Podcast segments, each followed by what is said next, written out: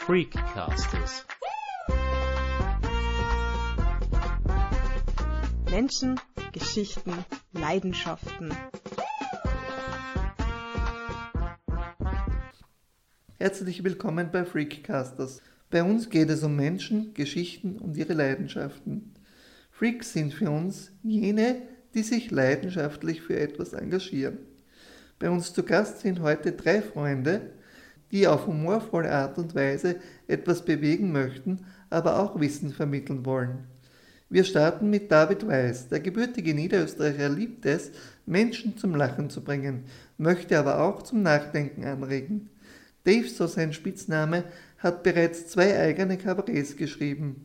Zu Beginn dieser Podcast-Folge, die meine Kollegin Sandra Knopp gestaltet hat, hören Sie einen Ausschnitt aus jenem Sketch, in dem er sich auf humorvolle Art und Weise mit dem eigenen Leben auseinandersetzt. Seit einem Jahr verbringe ich über 90 Prozent meines Lebens allein in meiner Wohnung. Was auf den ersten Blick für einen passionierten Stubenhocker wie mich klingt wie die Erreichung aller Lebensziele, steht auf dem zweiten eine doch sehr ungeahnte Herausforderung da. Denn es war leider schon immer so, dass meine Gedanken mehr das Sagen über mich gehabt haben, wie umgekehrt. Und deswegen fange ich jetzt an, vor lauter Fahrzeit mit meinen 36 Jahren mein Leben zu reflektieren. Man muss sagen, ich war der erste Sohn einer jungen Mutter, also das erste Kind einer jungen Mutter und das hat uns vor diverse Schwierigkeiten gestellt. Sie hat noch nicht gewusst, wie man ein Kind auf die Welt bringt. Ich bin noch nie auf die Welt gekommen. Insofern war die Kombination suboptimal. Und deswegen hat mir auf gut Deutsch letztendlich bei der Geburt der Schlag getroffen. Also ich habe einen Schlaganfall gehabt was dazu geführt hat, dass mein Bewegungsapparat und seine Mobilität ein bisschen eingeschränkt ist. Und durch die Muskelkontraktionen, durch das Verspanntsein, klingt äh, meine Stimme immer ein bisschen angesoffen. Und wie wirkt sich diese Kombination auf meinen Alltag aus? Naja, wenn man es auf den Punkt bringt, ich habe ein recht verzerrtes Gaumbild, was mir durchaus ein sehr eigenes Anlitz verleiht. Das jetzt zu beschreiben im Podcast ist vielleicht ein bisschen schwierig. Aber da ich, wenn ich ehrlich bin, auch nicht unbedingt die schlankeste Kerze auf der Torte bin, ist man nicht weit weg von der Realität, wenn man sich einen Bären vorstellt, der watschelt wie Amten. Ein Problem, das ich auch kontinuierlich habe, ist, dass ich selten zur passenden Gelegenheit die richtigen Schuhe habe, weil ich immer Therapieschuhe habe. Meistens sind es offene. Das heißt, ich renne im Winter mit Sandalen um, weil ich faul bin, mir andere Schuhe zu ziehen. Wie schwer ist es eigentlich, auch ähm, einen Sketch über sich selbst zu schreiben oder über seine eigene Behinderung? Wie schwierig ist das?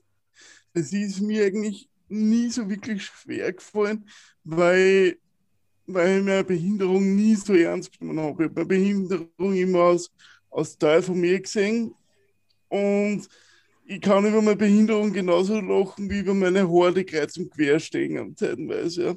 Und das habe ich schon von klar auf gehabt. Das Schwierige war beim Kabarettschreiben für mich oft gar nicht das über mich selber lustig machen, sondern das selbst reflektieren.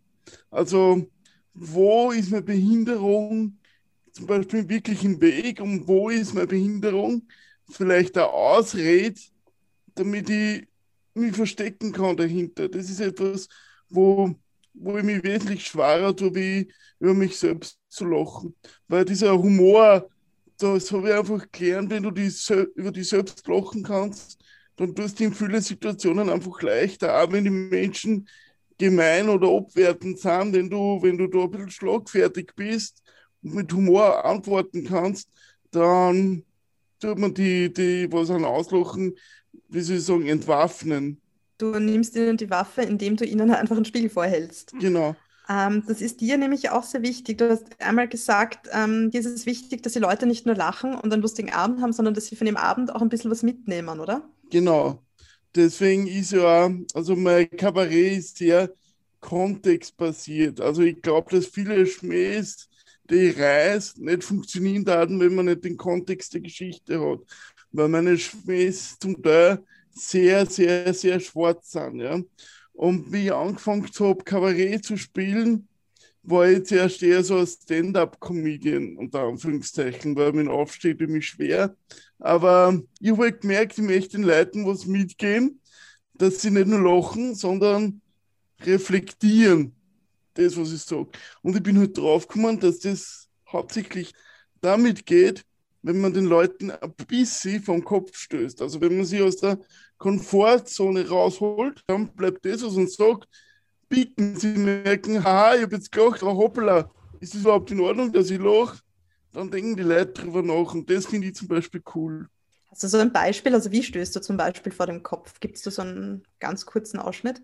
Es gibt dann in meinem ersten Kabarett, das heißt Malkabarett, da gibt es eine Stelle, da geht es darum, da erzähle ich, ich drehe zum ersten Mal bei einem Kabarett auf, ja, und möchte die Leute eben zum Nachdenken bringen, aber habe das Problem, dass ich noch nicht weiß, diese feine Klinge aus Humor und Empathie, die hat mir noch gefällt in dem Kontext.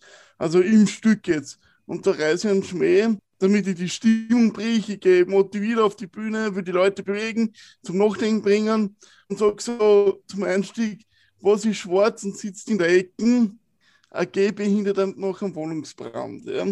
Jetzt muss man aber wissen, ich bin selber gehbehindert und erzähle das aus meiner Perspektive. Und das ist halt der Schmäh, wo ich gemerkt habe, dass sie die, dass sie die Leute schwer tun damit. Ja. Aber, und das ist das Amüsante, eher die Leute ohne Behinderung. Ja. Menschen mit Behinderungen können eher drüber lachen, weil die wissen das, was ich meine. Aber das ist halt so ein, so ein Witz, wo die Leute dann zum Nachdenken anfangen. Und da ist Kontext ganz, ganz, ganz wichtig. Wenn da der Kontext in der Geschichte nicht war, dass ich noch kein Gespür habe für das, was ich tue, dann wäre das ein ganz furchtbarer Witz. Aber im Kontext der Geschichte macht dieser Witz durchaus Sinn. Ja.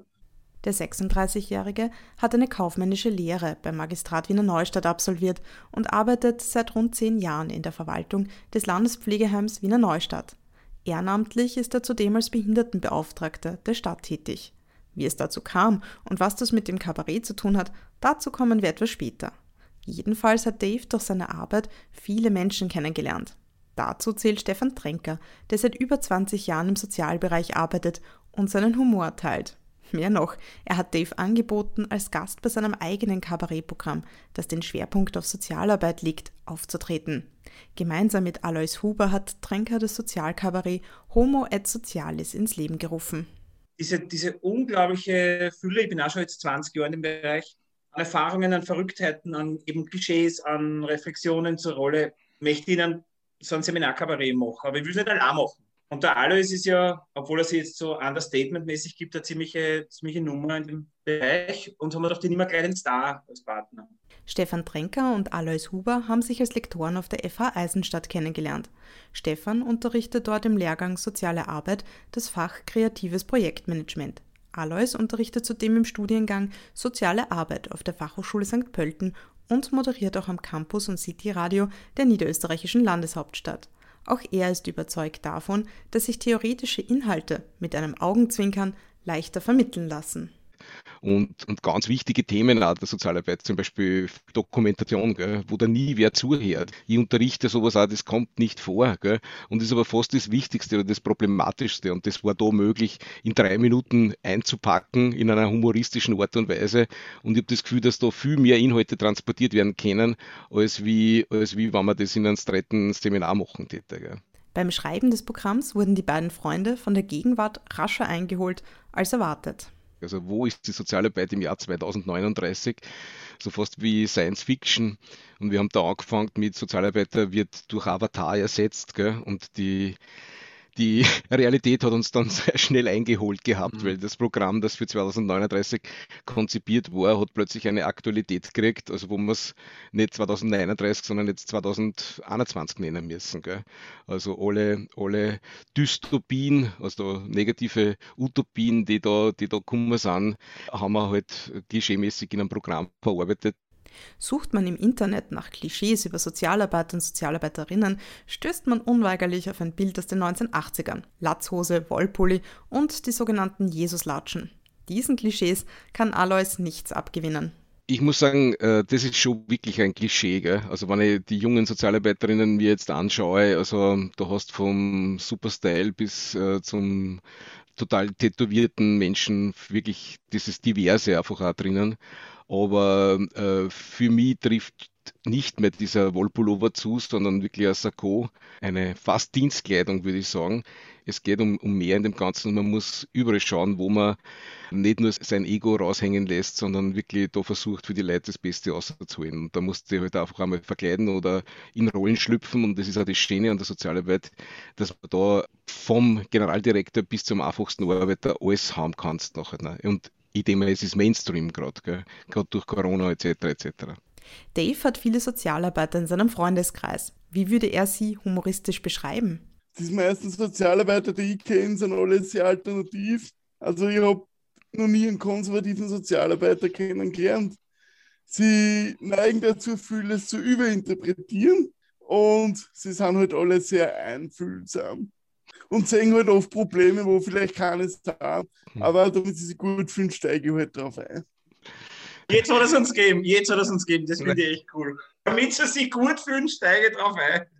Das Ja, also das nennt man konsumerorientiert. Ne? Ja. Das sind die Nutzer und Nutzerinnen, die einmal zu Wort kommen. Das man ja. Ich würde ich würd nur drei draufsetzen, sind immer zu spät. Sie sind schlampert und äh, haben natürlich ein empathisches Helfersyndrom und sind eigentlich auf der Seite der Macht. Auf die Frage, warum er so viele Menschen aus Sozialberufen zu seinen Freunden zählt, sagt Dave. Das ist eine gute Frage. Zum einen, weiß ich nicht, ich glaube, ich ziehe das irgendwie an. Ich bin so ein bisschen ein Magnet für Sozialarbeiter, eben Helfersyndrom und so. Zum anderen liegt es daran, dass ich selber viel mache, ähm, das mit Sozialarbeit zu tun hat. Auch wenn mir das gar nicht bewusst ist. Ich war vor kurzem beim beim Stefan in der FH und habe einen Gastvortrag gehalten und habe via Internet mit den Studenten geredet und habe ihnen so erzählt, was ich mache. Und die haben mir dann gesagt, dass ich quasi eigentlich schon Sozialarbeit mache, nur dass ich halt nicht in diese Richtung ausgebildet bin.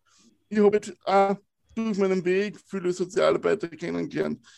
Eben die eigene Eva, das ist eine Dame, die mich in meinem Weltbild sehr geprägt hat, weil die halt Menschen geholfen egal in welcher Situation sie waren, egal woher sie kommen sind oder Vergangenheit sie gehabt haben. Sie hat einfach nur den Menschen gesehen und das Potenzial und hat diesen Menschen auch Zeit gegeben und Verständnis und manchmal auch einen liebevollen Schritt in die richtige Richtung. Ja. Und vielleicht hat sie dadurch das alles entwickelt. Viele meiner Freunde sind auch äh, Behindertenbetreuer, aber sie haben nicht mich betreut. Das ist seltsam irgendwie man sucht sich seine Freunde aus, aber irgendwie sind meine Freunde alle zu mir gekommen. Eh Im Helfersyndrom wahrscheinlich. Apropos Freundeskreis und soziale Aktivitäten. Darüber spricht Dave im zweiten Teil seines Sketchs. Wenn ich meine Freunde sage, sie sollen bitte nicht so schnell sein, bekomme ich meist die Antwort, dass es ihnen leid tut, aber sie können nicht mehr langsam stehen. Und einmal beim Fortgehen haben sie mir ein Chipsbackerl in die Hand gedruckt und als ich sie gefragt habe, für was, und gesagt, naja, damit ich wenigstens irgendwas aufreiße. Jetzt muss ich aber zur Verteidigung meiner Freunde sagen, dass die Tatsache, dass ich noch nie so die ultra krasse Flirtmaschine war, nicht an meiner Behinderung liegt, sondern an meiner, an meiner Art, an meinem Wesen. Ich habe noch nie ein wirklich gutes Gespür für Situationen gehabt. Einmal, da bin ich mit einer Schulfreundin, auf die ich mir sehr gestanden habe, auf einen Ball gegangen. Ja? Und sie hat mich gefragt, wie es ausschaut in den Kleidern. Und ich habe gesagt, ja, ja, eh besser sonst. Und habe mich danach gewundert, dass drei Wochen nicht mit mir geredet hat. Ja. Dabei, wenn ich heute so drüber nachdenke, war da Fehler in der Kommunikation von meiner Seite. Weil aus meiner Perspektive war sie immer schon schön. Nur in der Situation halt ganz besonders. Nur habe ich das halt Botschaft formuliert. Oder als ich 17 war, muss ich sagen, habe ich sehr hart die Emo-Welle geritten. Ja. Das heißt, meine Haare waren schwarz gefärbt, mein Gesicht war weiß geschminkt und ich habe immer ein viel zu enges Netzleibel dran. Also muss ich ganz in aller Bescheidenheit sagen, aus meiner Perspektive habe ich ausgeschaut wie der härteste Rocker seit David Hasselhoff. Aus der Perspektive der anderen habe ich dank meines Körpervolumens und dem viel zu engen Netzleibel ausgeschaut wie ein depressiver Söchtboden. Und das hat sich leider bis heute nicht geändert. Aber ich schwöre euch, ich werde was ändern heute. Also heute, morgen eventuell. Das Stuberhockertum hat ab morgen bzw. übermorgen ein Ende. Weil momentan scheint die Sonne eher nicht so, aber in Zukunft, wenn die Sonne scheint und die Vögel zwitschern, dann werde ich nur mehr mit offenem Fenster Playstation spielen. Ich werde mir Orte anschauen, die ich noch nie gesehen habe. Wie zum Beispiel das unterste Regal in meinem Kühlschrank. Und ich will zukünftig auf meine Ernährung schauen. Das heißt, ich gehe jetzt nicht zum Burger King, sondern werde mir eine Pizza bestellen. Dave Weiss hat zwei Kabarettprogramme geschrieben, die aufeinander aufbauen. Marc Kabarett und Liebesbrief. Ja, ich erzähle aus der Ich-Perspektive, aber zum Teil, also basierend auf ein paar Erfahrungen, die ich gemacht habe, aber die Geschichten, die ich erzähle, sind fiktiv. Da geht es mir um die Message, beziehungsweise ähm, Situationen anders aufgebaut, weil sonst könnte ich das nicht so erzählen. Ja. Das einzige Gegebenheit, die eins zu eins so passiert ist, ist ironischerweise die einzige, die mir die Leute nicht glauben, ja, dass das so passiert ist. Das war in der Vorschule und da haben wir einen gehabt, der hat eine Flickflagur gehabt. Ja, da waren wir so sechs Jahre alt. Der hat an seinen Flickflaguren jeden hugen lassen, nur mich nicht. Ja. Und wie ihn gefragt habe, warum, hat er gesagt zu mir, ja, weil Behinderte sterben, hat sein Papa gesagt, jetzt da huchen. Ich war sechs Jahre alt, ja, ich hätte ihm alles geglaubt, wenn man das erzählt. Das ist die abstruseste Geschichte in meinem Kabarett aber die einzige Situation, die eins zu eins so passiert ist. Die anderen Geschichten sind so, sind zwar auch in gewisser Weise passiert, aber ich habe es ein bisschen umstrukturiert, damit es im Kontext der Geschichte mehr Sinn macht. Lieber Dave, ich habe gehört, du bist ein Fan von Josef Hader. Ja, im Humor hat mich der Josef Hader insofern geprägt, weil da gibt es ja dieses, dieses Hader Privat, ja. Und da gibt es eine Stelle, die der erzählt von Kaiser von Afrika oder König von Afrika, ja und erzählt halt über das Leid, über die Situation in Afrika und baut es immer mehr auf und du fühlst dich als Zuhörer schon irrsinnig schlecht, weil er das so bedruckt und dann hat er einen Joke eine und reißt diese Kurve, die er abgedruckt hat, wieder auf. Und da habe ich gewusst, sowas will ich auch machen. Nur habe ich halt diese feine Klinge, die der Hader hat, lang gebraucht, bis ich das halbwegs geschafft habe. Aber ich hoffe, dass ich eines Tages mal genauso gut bin. Auch sein Erzieher im Internat hat ihn humoristisch sehr geprägt, erzählt David. Ich bin in der Waldschule in Wiener Neustadt aufgewachsen. Das ist eine Schule für mehrfach behinderte Kinder. Ich war zu einer Zeit dort, wo schon mehr geistig behinderte Kinder wie rein körperbehinderte Kinder waren. Also ich war einer der letzten und ich habe dort im Internat gelebt, weil meine Familie, meine Familienstruktur ein bisschen schwierig ist Erzieher hat eben unsere Behinderung, hat uns so genommen, wie wir sind, oder immer so auch sehr schwarzhumorige Witz gerissen. Ja, also, und das hat mich sehr geprägt. Und das, das war vielleicht dieser, dieser Start, der mir geholfen hat, mein Handicap nicht so ernst zu nehmen. Ja. Das Kabarett hat für ihn einiges verändert. Er hat dadurch eine neue Aufgabe bekommen, denn bei einer Veranstaltung saß der Wiener Neustädter Bürgermeister Peter Schneeberger im Publikum. Dieser hat aufgrund einer Kinderlähmung selbst eine Behinderung. Schneeberger fragte Dave, ob er sich vorstellen könnte, als ehrenamtlicher Behindertenbeauftragter der Stadt zu arbeiten. Er hat gesagt, er findet gut, was ich mache und er hätte gern, dass ich das eben für die Stadt umsetze. Und das habe ich hat mich sehr beeindruckt, dass er da keinen Druck gemacht hat, sondern mich so genommen hat, wie ich bin. Und dann bin ich Behindertenbeauftragter worden, ehrenamtlicher, mit dem Ziel, Menschen die Wege abzukürzen. Also wenn sie bei mir die Leute melden, das ist zum Beispiel nicht mal 30 andere Stellen anrufen müssen, bis sie mit der Zahn, wo sie die Information brauchen, sondern direkt weiterleiten kann an die richtigen Stellen. Oder dass ich mich mit Jugendlichen hinsetze, im Behindertenbereich die Arbeit suchen und schon sehr verzweifelt sind, ja, und mit denen redet, was, was stößt du vor, was für Kompromisse kannst du eingehen, ja, zu zeigen, man kann die Ziele erreichen. Es ist zwar nicht leicht, aber man kann die Ziele erreichen.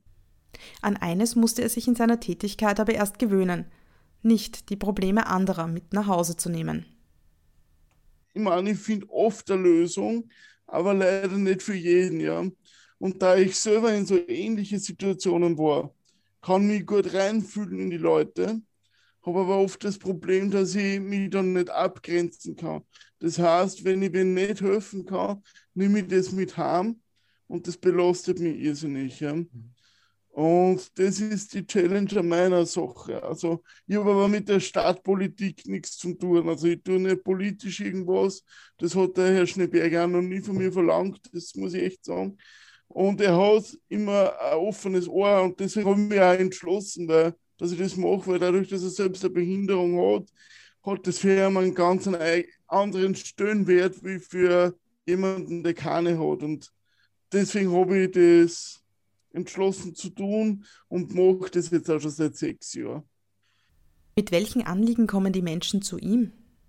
Viele also rufen mich an, weil sie allein sind, isoliert und dringend wen zum Reden brauchen. Und das ist halt dann spannend. Und da versuche ich ihnen halt auch zu sagen, ja, da gibt es den den Therapeuten, den man vielleicht online erreichen könnte und so weiter und so fort, ja. Ich habe so viele verschiedene Sachen schon gehabt. Ich habe so, habe Leute gehabt, die zu mir gekommen sind wegen irgendwelche Barriere-Sachen. Ich habe Leute, die zu mir gekommen sind wegen Inklusion. Ich habe schon Fälle gehabt, wo ich den Leuten erklären habe müssen, dass vielleicht nicht jeder Mensch mit Behinderung überall inkludiert werden kann, weil das Spektrum an Behinderungen so breit ist. Ja.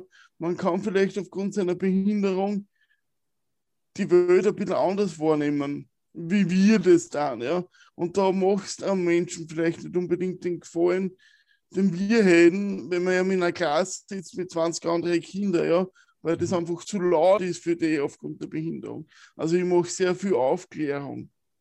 Eben, weil für Menschen ohne Behinderung gibt es scheinbar nur zwei Arten von Behinderung. Entweder du bist geistig behindert oder du sitzt im Ruhestuhl. Ja. Mhm.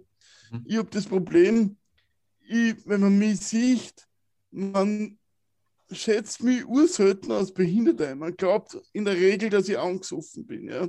Das passiert mir recht oft. Ja. Und da versuche ich halt die Menschen aufzuklären, dass eben keine Stereotypen gibt und dass Inklusion echt super ist und ich bin dafür, dass man jeden inkludiert, den man inkludieren kann, aber man muss auch Rücksicht nehmen, dass vielleicht zum Beispiel Menschen mit autistischer Neigung, dass die keinen Gefallen haben, wenn man die in einen Raum mit 30 anderen Kindern setzt. Ja? Und das versuche ich den Menschen zu erklären. Und das ist etwas, was ich eben auch durch die Waldschule gelernt habe, dass es eben viele verschiedene Sachen gibt. Ja. David Weiß wurde im Mai 1985 geboren. Seit einem Schlaganfall bei seiner Geburt ist er rechtzeitig gelähmt und hat dadurch Beeinträchtigungen beim Gehen sowie in der Feinmotorik. In einem Interview hat er einmal erzählt, dass er ein Jahr die Volksschule in seinem Heimatort besucht hat. Er hatte ein gutes Auffassungsvermögen, konnte schon früh lesen, doch bei der Feinmotorik happerte es. Das war in den 1990ern Grund genug, nicht ins Regelschulwesen zu passen. Ich bin inzwischen 35 und ich bin 1992 mit sieben Jahren in die Volksschule in Gerlitz und hat das Thema Inklusion noch nicht gegeben. Ja. Ich habe gut gelernt, ich habe gut gelesen, aber ich war im Schreiben sehr, sehr langsam und bin deswegen dann und auch ein bisschen wegen meiner Familienstruktur in die Waldschule gekommen in Wiener Neustadt. Ja. Und da war ich neun Jahre lang. Ich habe dort Volksschule gemacht, ich habe dort Hauptschule gemacht und war dort mit überwiegend geistig behinderten Kindern. Also ich war wirklich eines der letzten Kinder ohne geistige Behinderung, nur körperlich. Und ich muss ich sagen, ich habe mich sehr wohl gefühlt dort. Ich habe mich sehr geborgen gefühlt und zu Hause, dass ich vielleicht nicht hingepasst habe, habe ich erst gemerkt, wie ich aus der Waldschule rausgekommen bin. Ja? Und mit anderen Jugendlichen in meinem Alter zu tun gehabt habe. Aber Inklusion, das war, ich muss da denken, 1993, das ist noch gar nicht so lange her. Mhm. War damals noch gar kein Thema. Stefan Trenker arbeitet als Projektleiter im Bereich Jobcoaching für eine NGO in Niederösterreich. Jobcoaching unterstützt Jugendliche und junge Erwachsene mit Behinderung oder anderen Vermittlungseinschränkungen dabei, beruflich Fuß zu fassen. Also meinen Tagesjob, den mag ich jeden Tag. Da ist so die größte Freude, dass ich doch in Situationen komme, wo, wo ich Menschen trifft, die halt extreme Schwierigkeiten haben, nur in den Arbeitsmarkt integriert zu werden oder wo ewig nichts passiert ist und wo ich, weil ich halt irgendwie umtriebiger Typ bin, es sehr oft schaffe, diesen Menschen zumindest ein Praktikum zu checken oder irgendwie eine Aussicht auf einen Job. Also so das Unmögliche ein bisschen wieder in den Möglichkeits, ein bisschen weiter einzubringen in das, in das Ganze. Am Sozialkabarett, also da freut mich, glaube ich, was ich so wirklich genieße, ist, wir sind eine Sprache, eine Katharsis für das, was einfach extrem viele Menschen fühlen. Ja. Ich habe einen Song geschrieben über unser Digitalisierungsprogramm, einen eigenen Song über das. Ja. Wie registrieren wir die Teilnehmer in dem? Und das sind ein paar Zeilen, die mir auch gelungen sind, dafür sagen, wo ich, wenn ich das spiele am Klavier, becken sie einfach alle an. Das ist einfach aus der Seele dieser Sozialarbeiterinnen hinausgeschrieben. Auch wenn Stefan Tränker heute viele Leitungsaufgaben innehat, weiß er genau, wie es in der Praxis laufen kann. Das haben er und Alois Huber in einem Sketch verarbeitet. Darin geht es ums Jugendcoaching, also jenen Bereich, der sich schwerpunktmäßig um den Übergang von Schule zu Beruf kümmert. Da kann es in Zeiten der Pandemie schon mal schwierig werden, die Klienten und Klientinnen zu erreichen. Wer sind Sie? Hallo, hallo Daniel, ich bin dein Jugendcoach. Freut mich, dich zu hören, sehen und ein Stück weit auch spüren. Freut mich total. Sie haben uroft angerufen bei mir. 37 Anrufe. Ja, ich habe versucht, dich zu erreichen. Es war ja nicht so einfach in dieser Zeit jetzt, aber es ist gelungen. Ja, mein Wir Akku war leer. Mein Akku war leer. Wissen Sie? Ja, es macht mir gar nichts aus. Wir sehen uns jetzt. Könntest du vielleicht noch ein bisschen nach oben rucken? Ein bisschen. So? Ja, super. super. Wir kommunizieren ja auch mit den Augen. Äh, Daniel, darf ich dich fragen, was hat sich seit dem letzten Mal denn verändert? Was soll sich verändert haben? naja, vielleicht in Richtung Berufswunsch oder äh, irgendein Job, irgendein Interesse, das sich aufgetan hätte? Nein, ich weiß nicht. Ich kann meine Mama fragen. Ja, die Mama, das wäre vielleicht gut, wenn du sie fragen tätest. Äh, ich denke, vielleicht brauchst du meine Unterstützung, dass ich dich, ich dich unterstütze beim Jobsuchen, beim Lehrstellen suchen. Ich bin wirklich bereit dazu. Ja, was meinen Sie? äh, äh, Darin, ich würde sagen, wir sprechen einfach wieder äh, gleich morgen, so mit diesem Setting, wie wir es heute jetzt gehabt haben. Das funktioniert blendend und super. Und dann könnten wir Berufswünsche, Möglichkeiten, die sich von der Wirtschaft her anbieten, mehr oder weniger gleich überlegen und gleich schauen, dass wir mit einer Bewerbung loslegen könnten. So richtig zack, zack, zack. Ich habe leider kein Guthaben, aber ich wünsche Ihnen noch einen schönen Tag. Okay, Daniel, warte noch. Warten Sie, meine Daniel, Mama, Daniel, meine Mama Daniel. hat gesagt, das Essen ist fertig. Auf Wiedersehen. Alois Huber gibt zu bedenken, dass der persönliche Kontakt zu Klienten und Klientinnen wegen Corona lange Zeit nur eingeschränkt funktionierte. Die Beziehungsarbeit selbst muss aber nicht darunter leiden, vorausgesetzt die Rahmenbedingungen passen. Es ist zumindest ein Kontakt möglich. Man stelle sich vor, äh, diese ganze Geschichte wäre vor zehn Jahren, dann hätten wir Bandbreitenprobleme, nur Ruckerling, das war äh, äh, Kraftwerk robotmäßig pur. Also das ist sozusagen ein minimierter Kontakt, ja, aber es ist nicht das tatsächlich klassische, was wir gewöhnt waren noch.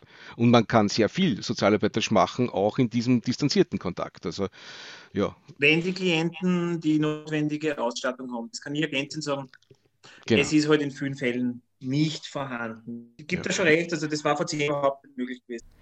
Dave wird an einer Lehrveranstaltung von Stefan Tränker als Referent teilnehmen. Als Teil des Lektorenteams wird er für die Belange von Menschen mit Behinderung sensibilisieren. Eine gehörige Portion schwarzer Humor wird dabei wohl auch dabei sein. Auch mit manchen Begrifflichkeiten will der Niederösterreicher brechen. Ich sage zum Beispiel Behinderung, weil ich denke mal, meine Behinderung ist ein Hindernis ein bisschen in meinem Leben. Aber viele Menschen legen Wert darauf zu sagen, wir sind Menschen mit besonderen Bedürfnissen. Und bei allen Respekt, ich habe noch nie so eine blöde Bezeichnung gehört für uns wie die, weil wir haben keine besonderen Bedürfnisse. Wir haben Hunger, wir haben Durst, wir müssen also erzählen, wir wollen gern gehabt werden, wir wollen Freund haben. Wir haben nur das Problem, wie kommen schwerer dazu, vielleicht, eventuell wir können diese Bedürfnisse schwerer stillen. Aber im Grunde haben wir genau dieselben. Und deswegen finde ich so eine Bezeichnung wie Menschen mit besonderen Bedürfnissen komplett Banane. Das war Freakcasters für heute. Wenn Ihnen diese Folge gefallen hat, erzählen Sie Ihren Familien, Freunden und Bekannten davon. Wir würden uns über eine Empfehlung freuen. Unsere Folgen gibt es auch auf freakcasters.simplecast.com zum Nachhören. Mehr über Menschen, Geschichten und ihre Leidenschaften erfahren Sie auch auf Instagram oder Facebook. Und wer uns einen Themenvorschlag schicken möchte, kann dies gerne an freakcasters.gmx.at senden. Auf Wiederhören, bis zum nächsten Mal, sagt Christoph Dirnbacher.